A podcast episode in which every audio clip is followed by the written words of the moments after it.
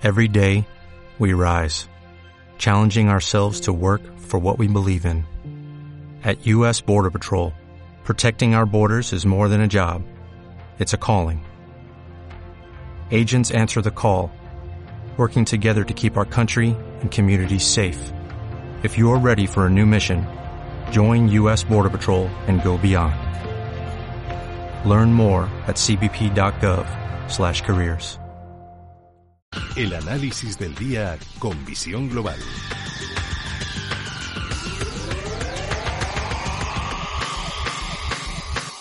Y saludamos y damos la bienvenida a Mark Rives, cofundador de Blackberg. Muy buenas noches, Mark. Muy buenas noches. la verdad es que cuando la, gente está aquí en persona, la verdad es que da un, poco como al principio, como más, más cosa, ¿no? De, normalmente de estar hablando por teléfono que no te ves, pero donde esté personalmente, la verdad es que no, no, tiene, no tiene comparativa. Sin lugar a dudas, se agradece después de, todo lo que hemos pasado, ¿no? La verdad es que sí. El hecho de poder compartir eso tan humano que es compartir, lo podemos volver a hacer y y, contento de, poder hacerlo. Así bueno, y afortunadamente, menos mal que gracias a, los teléfonos pudimos sobrevivir y bueno, mantenernos mm. todavía en contacto. Bueno, echamos un vistazo a los mercados. Ayer reunión del, de la Reserva Federal Norteamericana, reunión del Banco de Inglaterra. Yo creo que si hubiera que poner o si hubiera que puntuar cuál ha sido más interesante, yo me quedaría con la de hoy. Con la del Banco de Inglaterra, sí. ¿No? A ver, nosotros la verdad es que tenemos el deje de Wall Street, ¿no? Y, y claro, no podemos eh, negar que ayer tocaba sesión de palomitas y... como si fueras al cine, casi. Sí, sí, sí, para nosotros es como, como un más ya, ¿no? Eh, no, la verdad que pues en línea en lo que esperábamos, los, los bancos centrales saben perfectamente que no pueden equivocarse, no pueden hacer un trichet. ¿eh? Entonces necesitan es, esa retirada gradual de estímulos. Eso yo creo que estaba descontado. La duda que teníamos era si nos iba a sorprender con la bajada de tipos de interés. Y la bajada de tipos de interés la pospone al fin de la retirada de los estímulos. Y una retirada de estímulos que irá siendo gradual en el tiempo y que puede amoldar en función de las necesidades. Dicho de otro modo, el Banco Central le dice al mercado, hey, vamos a ir con calma, que se absorba lentamente la retirada de estímulos y estamos preparados para seguir dando liquidez porque no olvidemos que el tapering al fin y al cabo es pasar de 120.000 millones al mes a 105.000 millones al mes. Cuando eh, el gran quantitative easing 3 que sorprendió con compras mensuales era de 85.000 o sea que todavía hay. Todavía queda. Todavía queda. Todavía queda.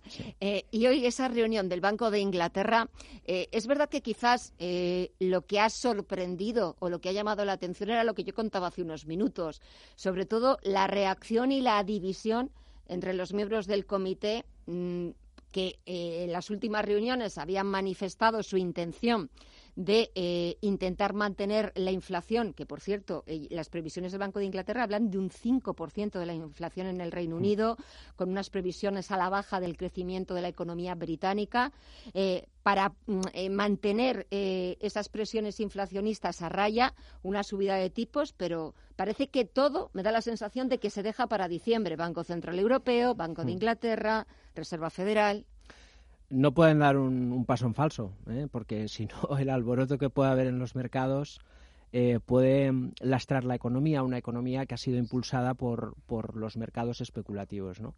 Entonces, vamos a ver eh, e, esa retirada gradual de los estímulos con el, con el paso del tiempo y seguramente lo que estamos viendo con los datos de inflación, lo que sí apunta el Banco Americano, que no el inglés, es sobre todo la afectación a la tasa de paro Em, a la tasa de paro y a los, eh, a los salarios. Es muy importante porque la inflación que no afecta a los salarios ya pueden subir tipos que no van a afectar. Eh, los cuellos de suministro son los que son, la demanda es la que es y, y eso no se puede alterar.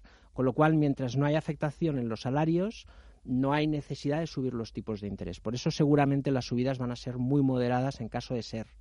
Y puede que el banco inglés suba algo los tipos de interés. Pero Estados Unidos yo creo que probablemente lo, veremos en 2023. Eh, ayer se lo preguntaban a, Jerome Powell, fue la primera pregunta que le hicieron un periodista de The Wall Street Journal. Él dijo que no podía responder a situaciones que no controlaba, que todavía no podía controlar, y pidió paciencia. ser pacientes, que primero había que ver cómo evoluciona la economía norteamericana, cómo va evolucionando la campaña de vacunación, también cómo iba evolucionando esos problemas de la cadena de suministro y ya después, pues ya hablaremos del gobierno. Sí, yo creo que ha aprendido. Fíjate que Powell cuando llegó llegó con un discurso amenazador, desafiante, retador para los mercados y le duró tres meses. Luego el mercado empezó el tapering, cayó un 30% y volvió a comprar. Entonces ha aprendido y sabe que tiene que hacer algo gradual, no puede retar eh, dialectalmente a los mercados. Los mercados poco a poco tienen que ir asumiendo la información y hay tiempo para desmontar el, el, chiringuito de los estímulos y luego ver cómo desendeudamos, que eso sí será peligroso, ¿no? Reinvertir los vencimientos y reducir el, número de compras, al final es liquidez que sigue estando en el mercado. Con lo cual, irá lentamente y, iremos viendo cómo evoluciona, pero está claro que Powell ha aprendido la lección del mercado. Ha aprendido la lección, aunque es verdad que ya ha habido alguna senadora demócrata que no está demasiado de acuerdo en que Powell siga repitiendo al frente de la Reserva Federal estadounidense. pero Veremos a ver cuando acabe su mandato qué es lo que decide el presidente Joe Biden. Venga, echamos un vistazo a los valores. ¿A qué hay que estar atentos? ¿Qué os han gustado estos últimos días en Black Bear? Hombre, hemos tenido resultados de Telefónica. Sí. ¿eh? Viste cómo cayó casi un 3%. Em, hemos visto un buen tono de los bancos. Hoy hemos tenido ahí un poco de flojera, con una caída también sustancial en la banca europea. Yo te diría que en general estamos viendo las bolsas rompiendo máximos, que los valores que han estado más fuertes durante los últimos años, que están muy caros, siguen siendo dominantes en el mercado. Eso significa que a corto plazo, pues Google, Apple, Microsoft y tal seguirán subiendo. Y Oil and Gas sigue también dominando el mercado con la subida de los precios del petróleo. Con lo cual, tenemos un cambio en China en cuanto a la posible regulación sobre los precios del carbón que está afectando. Hemos visto caídas de un 22%, por ejemplo, en Consol Energy, compañía carbonera, que por cierto ya hemos vendido hace tiempo. Em, y en ese entorno de más ciclo, posible subida de tipos, pues bancos lo harán bien, petróleo y gas lo hará bien y seguirán haciéndolo bien las compañías tecnológicas en el corto plazo, ¿no? Yo creo que ese va a ser el escenario. Falta que el DAX rompa los 16.000 puntos, porque si pasa eso, veremos a todos los índices mundiales en máximos históricos. Y eso eh, técnicamente es muy sano porque significa que el mercado está muy fuerte, que el mercado tiene ganas de continuar con la tendencia y tras seis meses lateral en el caso del Dow Jones y en el caso del DAX, cuando eso pasa, las bolsas suelen subir pues un 15-20%. O sea que podemos tener un rally de fin de año ah. y un primer trimestre bastante positivo en los mercados. Bueno, ¿algún consejo más? Ya que estás aquí, venga, vamos a aprovechar. Uf, podríamos eh, aconsejar mucho, pero lo que estamos viendo con la gente sobre todo es que, hay mucha necesidad especulativa. Y eso cuando pasa también es muy peligroso. Lo estamos viendo con las criptodivisas, que cualquier criptodivisas ahora te suben 700% en un día a golpe de tweet, ¿no? Entonces, mucha prudencia, eh, el mercado sigue subiendo, los precios son exigentes, no hay que dramatizar, pero tenemos que tener cuidado porque siempre hay tiempo de salir del mercado, pero cuando eso pasa parece que no lo vemos porque sigue escarpándose la tendencia. Yo creo que ahora tenemos que ser precavidos, ir recogiendo beneficios, no tengamos prisa para entrar y que siempre hay tiempo para sí, entrar. Hay que tener un plan B, un plan marcha atrás, porque esto en algún momento se acabará.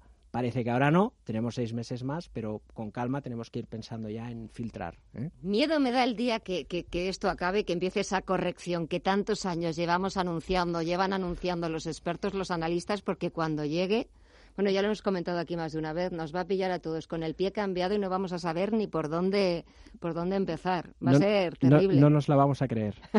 Bueno, nosotros, nosotros intentaremos que sí. ¿eh? Pero, pero llegará, llegará y como todo, aquí lo analizaremos. Mar Rives, cofundador de Black Bear, un placer. Gracias, hasta pronto. ¿No se merece tu familia lo mejor? Entonces, ¿por qué no los mejores huevos? Ahora, Egglands Best están disponibles en deliciosas opciones. Huevos clásicos, de gallina libre de jaula y orgánicos de Egglands, que ofrecen un sabor más delicioso y fresco de granja que le encantará a tu familia. En comparación con los huevos ordinarios, Egglands Best contiene la mejor nutrición como 6 veces más vitamina D, 10 veces más vitamina E y el doble de omega 3 y B12. Solo Egglands Best. Mejor sabor, mejor nutrición, mejores huevos. Visita egglandsbest.com para más información.